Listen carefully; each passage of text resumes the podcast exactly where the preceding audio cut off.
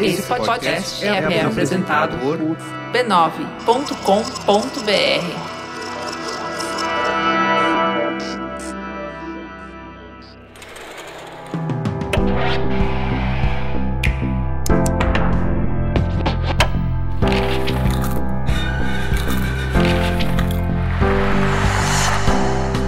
Mamileiros e mamiletes, bem-vindos ao Mamilos Cultura, o nosso espaço para reflexões a partir de produções culturais. Eu sou a Juva Lauer. Eu sou a Cris Bartz e hoje o nosso papo é sobre a terceira temporada de Ted Laço, disponível na Apple TV Plus.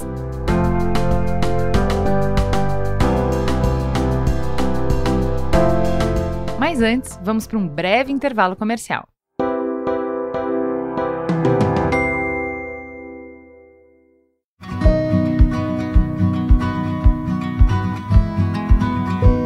Cris, a gente fala muito aqui no Mamilos sobre autocuidado e sobre saúde. E tem um detalhe que faz diferença na vida, que é a saúde intestinal. Sim! Quando a gente para de olhar para o corpo fatiado em um monte de partes independentes, tudo muda. Na perspectiva de saúde e estilo de vida, tá tudo conectado. Dormindo bem, se alimentando melhor, a gente vai ter mais energia para se exercitar e tudo isso junto ajuda na saúde, inclusive nessa aí que você está falando, que é a saúde intestinal. É exatamente sobre isso. Só que vamos ser honestos, nem sempre a gente consegue gabaritar essa prova. Tem dias que o estresse ataca, que a rotina destrambelha e aí a gente entra na espiral descendente. Tudo vai saindo dos eixos até comprometer o equilíbrio da flora intestinal. Por isso é muito legal saber que a gente pode contar com um aliado, enterogermina. Enterogermina é um probiótico para toda a família que promove equilíbrio prolongado da flora intestinal. Não contém glúten e vem pronto para uso. É super fácil de tomar. Tem versão em flaconete para crianças e adultos e uma versão exclusiva para adultos em sachê, com grânulos que dissolvem direto na boca sem precisar de água e com gostinho gostoso de laranja. Para te ajudar a manter a saúde intestinal em dia, conte com Enterogermina. Saiba mais em www.enterogermina.com. E ó, Enterogermina não tem glúten.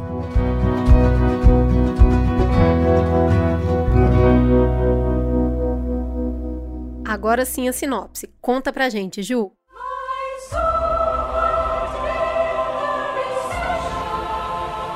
A série segue a vida de Ted Lasso, um técnico de futebol americano que se encontra em dificuldade quando é contratado para treinar um time de futebol na Inglaterra, mesmo não conhecendo quase nada do esporte.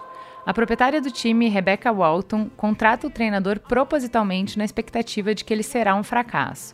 Ela quer se vingar do ex-marido que a traiu e perdeu o time no processo de divórcio. Mesmo inexperiente, Ted conquista a equipe e aos poucos passa a entender de futebol. Com a ajuda do treinador Beard, eles precisarão administrar os problemas do modesto AFC Richmond, clube fictício da Premier League. Ted Lasso é um dos principais sucessos da Apple TV Plus. Rapidamente conquistou elogios e reconhecimento com a primeira temporada, tornando-se a série de comédia mais indicada na história do Emmy e recebendo os prêmios mais importantes. A segunda temporada de Ted Lasso também bateu recordes ao se tornar, pelo segundo ano consecutivo, a comédia mais premiada do Emmy, com quatro vitórias no final. Na terceira temporada, o recém-promovido AFC Richmond é ridicularizado pela imprensa esportiva que já prevê um novo rebaixamento no final do campeonato. Ted procura sentido em permanecer a um oceano de distância do filho enquanto lida com as consequências da traição do seu ex-assistente. As coisas parecem estar desmoronando dentro e fora do campo, mas a equipe Laço continua apostando no poder que aqueles que acreditam têm de virar o jogo. Right. Oh! Rock Kent just said great job. Eu acho que a primeira coisa a destacar dessa minissérie foi ela ter sido lançada em plena pandemia, com tantas coisas horrendas acontecerem no mundo, e ela é a quentinha, né? A série que vem fazer a gente tentar acreditar, fantasiar de novo num mundo em que pessoas se preocupam com pessoas e partem do princípio que as pessoas são inteligentes e bem intencionadas. Então, essa série é meio a cara do Mamilos, né, gente? É verdade. É uma série, é um universo de bondade, né? O que, que aconteceria se a gente fosse bons uns com os outros, né? O que, que aconteceria se a gente realmente buscasse é, compreender as dificuldades que o outro está passando, entender o que as pessoas sentem, se a gente conseguisse olhar para além dos nossos umbigos e estar tá de forma genuína interessada pelo outro, né? E assim, mais ainda, que bondade pode ser contagiante, né? Porque não é todo mundo que está nesse nível, mas pode ser conquistado bons convites trazem é, boas adesões. Eu acho que essa é a mensagem assim, que mais fala, gente, olha, eu conheço isso de algum lugar. Mas me conta aí, o que, que de princípio bateu para você nessa terceira temporada? Eu não sei se de princípio, aliás, essa é uma das maiores críticas da terceira temporada, que são muitos arcos, que não tem um arco definido, que uh, eu li algumas críticas falando assim, ai, não, essa temporada não sabe a que veio, não tem uma narrativa principal, é cada é atirando para todo lado. E eu entendo, só que como eu me importo com os personagens, eu gosto muito de ver as jornadas de cada um e eu acho que são jornadas interessantes, né?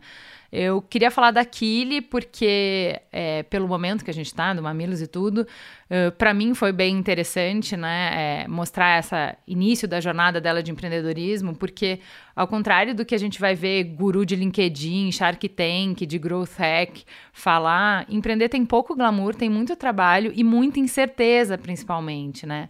Ainda mais nesse início da jornada. Então eu amei a cena dela recebendo a Rebeca no escritório, é, se fechando na sala dela para cair no choro e dizer que nem para chorar ela tem tempo, ela tem que marcar na agenda. Então, desculpa aí que você marcou um almoço comigo, mas esse virou tá no horário do choro, sabe? Eu amei, assim, me lembrou muito os dois primeiros anos é, da gente empreendendo com mamilos. Eu acho que, assim, esse apoio que ela recebeu de uma profissional mais experiente e super generosa, que abre os bastidores da própria experiência, faz total diferença para você sobreviver, para você continuar, para você ter força. Porque é uma jornada, pode ser uma jornada muito solitária empreender.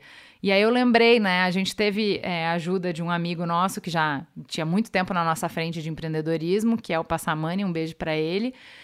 E a gente foi exatamente um almoço também, por isso que eu lembrei muito, que a gente uhum. passou só desabafando. A única uhum. coisa que a gente não fez foi manchar a camisa dele de rímel, mas. Por pouco. Qualquer semelhança não é mera coincidência. A gente falando, falando, falando, e, e no final, o, o grande ponto, a grande pergunta que a gente fez é: cara, a gente tá fazendo alguma coisa errada que me mostra o que, que eu tô fazendo para tá batendo tanta cabeça. E ele falou: não, é assim mesmo. Eu tô uhum. nessa há 20 anos e o nível de incerteza e de causa ainda é o mesmo. Tipo, apertem os cintos porque essa é a experiência, entendeu? E é. aí é isso, assim, eu acho que uh, o tempo passou, a gente entende melhor as dinâmicas, a gente uh, tá mais resiliente, mas a gente ainda encontra várias mulheres que estão no caminho e que acham que tem que criar as próprias respostas sozinhas, sem trocar figurinha. E assim, como faz diferença quando a gente senta com outra mulher e a gente fala: olha, eu passei por isso, isso e isso agora na empresa, fiquei nessa encruzilhada, e essa encruzilhada me aprendeu, me ensinou a, a decidir sobre tal coisa. A pessoa fala: sério? Eu passei exatamente por isso. Aí você acha que só você, por sua incompetência, por sua falta de visão, por sua má gestão, é que tá com aquele problema. E não. Assim que você conversar com outra pessoa, é a mesma coisa. Aí você senta com outra, é a mesma coisa. E aí, assim, é muito mais fácil quando você consegue ter esse apoio de trocar figurinha para não ter que estar tá inventando a roda todos os dias sozinha. É, dessa, desse arco, né? Falando em muitos arcos, duas coisas me chamaram a atenção, é, que é o, o Roy Kent termina com ela, né, nessa, nesse início, porque ela tá muito ocupada, porque ela agora é uma pessoa que ganhou um brilho próprio e ele não tá conseguindo suportar que no, ela não tá mais junto dele o tempo inteiro, trabalhando com ele o tempo inteiro e meio que na sombra dele. Ela tem um outro negócio que é independente e que, inclusive, tá fazendo mais sucesso do que ele. Então tem uma inveja do companheiro ali que eu acho que é um negócio interessante de, de eh, falar que não é, não é essa inveja é, é, picardia, né? É até difícil para ele mesmo acessar o que ele está sentindo. Ou seja, está falando de solidão no empreendedorismo, né? Não é só na troca do empreendedorismo, pode ser do, dos companheiros de vida afetiva que você precisa também. E aí, é, dentro é, desse só, arco... Eu, eu só não concordo que é inveja porque até a cena que, ela, que eles estão comemorando é, a entrevista dela e tudo, que ela conseguiu a empresa. Eu acho que é, é, ele, ele tem muito orgulho dela. É, é uma cena muito bonita. Ele fica com medo. Ele fica com medo de não conseguir acompanhar. Tanto que a Rebeca dá uma cutucada nele. Ah, para onde é que ela foi quando ela sai com a namorada? Ela foi para um lugar onde não tem medo uh, de ficar sozinho. Então, para mim, o medo ali tá transvestido de inveja e ciúme. E tá tudo bem. Mas é que a gente fala que não tem ciúme e não tem inveja mas eles estão colocados ali daquela forma. Eu não consigo lidar com o seu sucesso. Até porque eu também estou trabalhando pelo meu. Então, esse espelho, a hora que reflete, é eu gostaria de estar onde você está. Então, eu, eu, eu, coloco o medo nesse, traduzido nesses dois sentimentos. Agora, ainda falando dela, é, ela consegue uma investidora para o negócio dela, mesmo sem saber como que aquilo funciona direito, ela topa e depois ela acaba se envolvendo emocionalmente com essa, com essa investidora. Uhum. Tem uma coisa interessante, junto com o investimento vem uma CFO.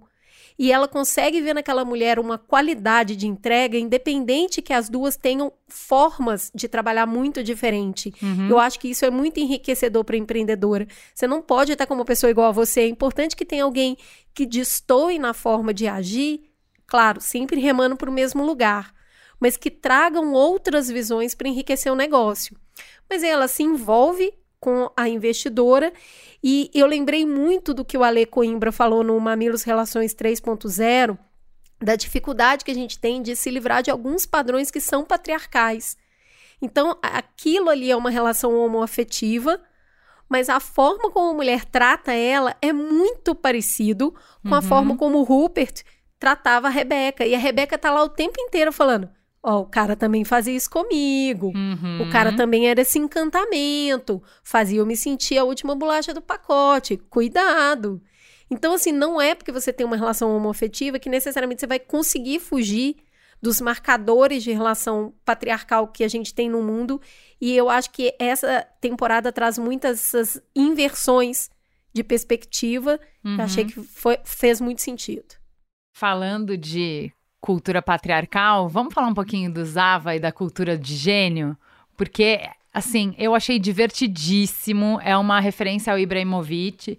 É, eu nem acompanho futebol, mas o ego desse cara é tão imenso que já virou piada.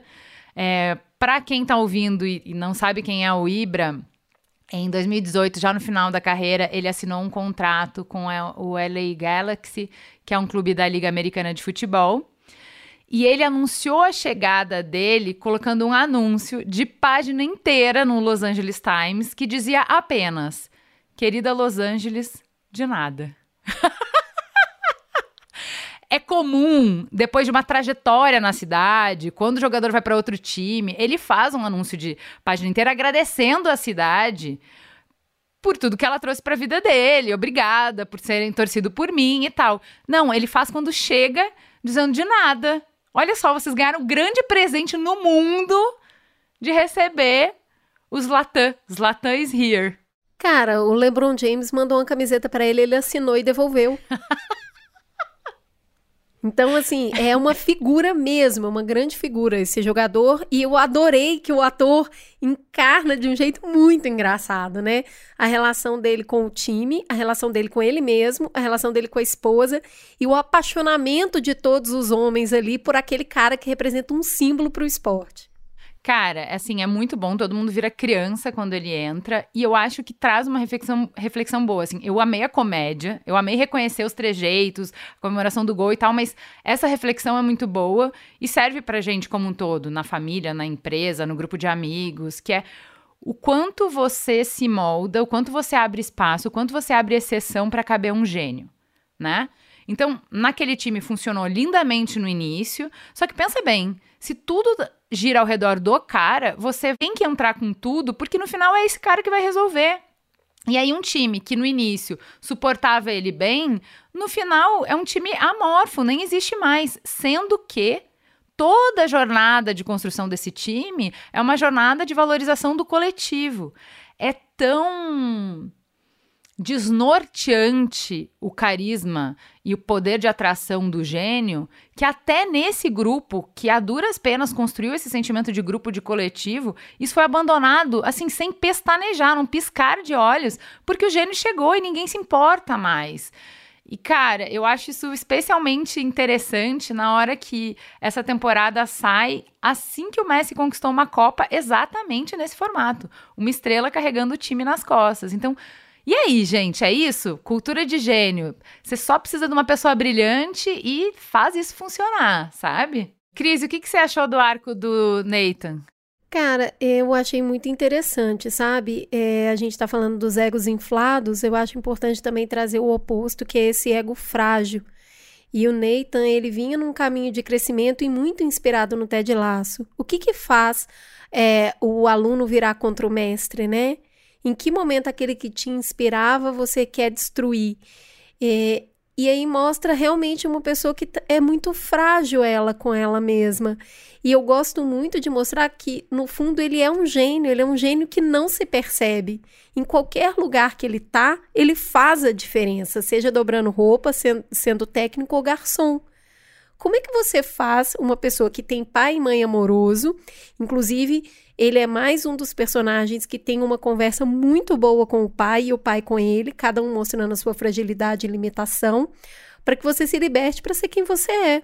É, eu acho as cenas do Nathan muito didáticas, porque tá ali desenhada essa dinâmica de insegurança que você falou. É o cara que tá constantemente buscando aprovação. Por conta disso, porque ele precisa que você dê a sua aprovação para ele, ele tá sempre recitando e ressaltando o que ele faz, as conquistas. E aí ele acaba puxando o saco de quem é superior ou quem ele considera mais forte e sendo muito abusivo com quem é mais fraco ou subordinado de alguma forma. Eu acho assim bem difícil assistir os exageros deles, né? A, a, quando ele sai do tom, sabe aquelas escorregadas, aquelas derrapadas é. que ele dá, que é justamente quando ele tá tentando camuflar a insegurança, projetando um comportamento confiante. Então aquela cena do beijo na Killy foi assim, que vergonha alheia, que é. dor, né? É, e eu Mas acho a gente que... conhece o Nathan da vida real, alguns, né? Pô. E dá vergonha alheia, alheia mesmo de ver a performance. É porque é uma performance fora do corpo mesmo, né?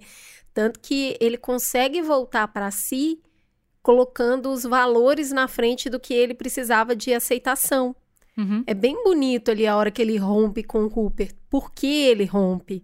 É bem legal. É, eu, eu, eu acho que eh, esse, esse desenhar que tem nas cenas dele vai, vai mostrar de um jeito bem didáticozinho que o ressentimento todo que ele sente é fruto dessa projeção que ele coloca nos outros o desprezo que ele tem por ele mesmo. Ele está sempre encontrando desprezo por ele nas pessoas, interpretando isso nas atitudes das pessoas. Não tá nelas, tá nele. A leitura dele de que o mundo lá fora é hostil e abusivo é só porque o mundo interno é hostil e abusivo. Então, o que eu acho é essa é uma série sobre educação emocional para homem. Para mim, eu leio assim. E Também eu achei um puta serviço esse arco do Nathan. Porque não, você não tem que ser esse vilão que ele acabou se transformando para se reconhecer nessa dinâmica. Para esse desenho te ajudar a reconhecer coisas na sua vida, né? Já que a gente está falando de educação emocional para homens, e o Diamond Dogs, Cris? é muito bonitinho. Eu sou apaixonada por esses momentos é, de reunião do Diamond Dogs, por esses diálogos. Eu acho que a gente muitas vezes acumula a responsabilidade de ser as melhores e únicas amigas dos nossos parceiros. Isso pode soar super romântico no início, ai, você é tudo para mim, mas acaba sendo massacrante, sufocante. Não dá para a mulher fazer sozinha todo o trabalho emocional com o cara. Ele precisa de pessoas que possam dar perspectiva, inspiração, ajudar a digerir situações, compartilhar essa responsabilidade de dar suporte emocional. Então, eu acho, para mim, os amigos do Merigo adicionam muitos anos, muita longevidade no nosso casamento. Eles evitam que eu me desgaste. Tem coisas que nem se eu gastasse todo o meu latim, ele não ia ouvir vindo de mim. Só que quando são todos os amigos falando, ele acaba tendo que aceitar. Pois é, eu acho muito legal a, essa reunião do Diamond Dogs, mas eu queria trazer uma amizade masculina aqui desenvolvida, que é do Roy Kent e do Jamie Tart. Porque eles parecem totalmente antagônicos a princípio, e eles são mesmo. Um é um poço de dureza e brutalidade, o outro é pura carência e exibicionismo. É difícil e tortuoso o caminho que leva esses dois caras a se encontrarem principalmente porque eles começam na rivalidade e na disputa pelo amor da mesma mulher. Mas quando existe uma admiração mútua, e é o que existe ali entre os dois, mesmo camuflado nessa bagunça toda, eles vão se tornando companheiros, amigos. São três temporadas de construção dessa amizade. De ter briga, separação, voltar, odiar, querer perto, querer ajudar, querer que se ferre. E é bonito demais de ver dois homens na vida adulta, construindo uma amizade na vida adulta. E nessa temporada eles entregam isso, eles chegam na intimidade. Um vai ensinar o outro a andar de bicicleta, o outro vai na casa da mãe do cara, o outro vai na casa da irmã pro aniversário. Então é bonito demais de ver isso. Eu acho que poucas narrativas exploram a criação, o desenvolvimento da amizade entre dois homens adultos. Eu fiquei apaixonada por aquilo. Agora, já que a gente está falando de sentir e de negar sentimentos, né? Para mim, o ápice dessa temporada é justamente o nosso protagonista, o tão amado, o tão querido, tão bondoso e o tão pasteurizado Ted Lasso. Ao longo das temporadas, dessas três temporadas, a gente amou esse homem, se inspirou muito nele como treinador, como líder, como pessoa. Ele ali tirando o melhor de todo mundo. Mas tem um incômodozinho, né? Tem um negócio ali que parece que ele não era de verdade. Sempre pareceu isso para mim. E aí, ele, ao longo das temporadas, você vai percebendo o quanto ele foge de si mesmo, o quanto ele foge do que ele sente. E aí, quando ele começa a ter crise de ansiedade, quando ele começa a fazer terapia. E aí, nesse final, e eu gosto muito que isso tenha ocorrido ao longo de três temporadas, porque demora mesmo, porque não é fácil mesmo. E ao longo disso, agora, nessa terceira temporada, ele consegue colocar a mão nos buracos que ele carrega na alma. Cara, que bonito ver uma pessoa entrar em contato com o que ela está sentindo e conseguir colocar isso em linguagem sabe? As conversas difíceis com a ex-esposa, com a mãe, mostrando ali que é possível você falar dessa dor sem necessariamente estar tá destruindo o outro, sabe? Ele reconhecer a decepção com o Nathan, porque ele ignora tudo, ele ignora uhum. tudo que ele sente. Uhum. E nessa temporada ele é confrontado com isso e ele não foge. Ele põe a mão nisso porque ele ganhou ferramentas para colocar a mão nisso. Então, finalmente, ele, a gente consegue ver ali é, as sujeiras emocionais, você consegue ver o humano de verdade. E o ápice do ápice é no final o Roy Kent também trilhar o mesmo caminho que ele está fazendo. Então, eu não queria só que os homens assistissem essa série, eu queria que eles entendessem essa série, entendeu?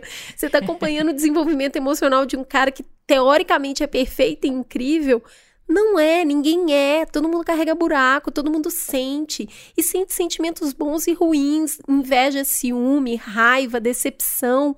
Tudo faz parte do pacote. Ver que o Ted Lasso está nesse lugar também é muito legal. Agora, não dá para falar dessa jornada dele sem falar nas formas paliativas de dar conta de si que essa temporada explora, né? A Rebeca vai na taróloga o Ted Laço toma ou acha que tomou chá de cogumelo. E aí mostra isso, né? Que ambos ali são amplamente afetados por essa experiência do tipo, agora vai, agora eu entendi, agora tem uma grande virada. Mas a verdade é que não, né? Ambos percebem que o caminho é de dentro para fora, nada que está fora de você vai explicar ou organizar o que está dentro de você. Não tem um plot twist. Por isso que precisou, inclusive, de três temporadas, né? É um caminho chato, é tedioso, é lento. Não vai ter um plot twist. Não adianta tomou alguma coisa, alguém te contou alguma coisa e a transformação aconteceu. Dar conta de si é o trabalho da vida. É isso aí, já diria Viviane Mosé. Então, Cris, amamos a temporada, temos uma Mamilos Cultura? Temos uma Mamilos Cultura, obrigada Ted Laço por nos ensinar tanto. Gente, obrigada e até semana que vem. Beijo.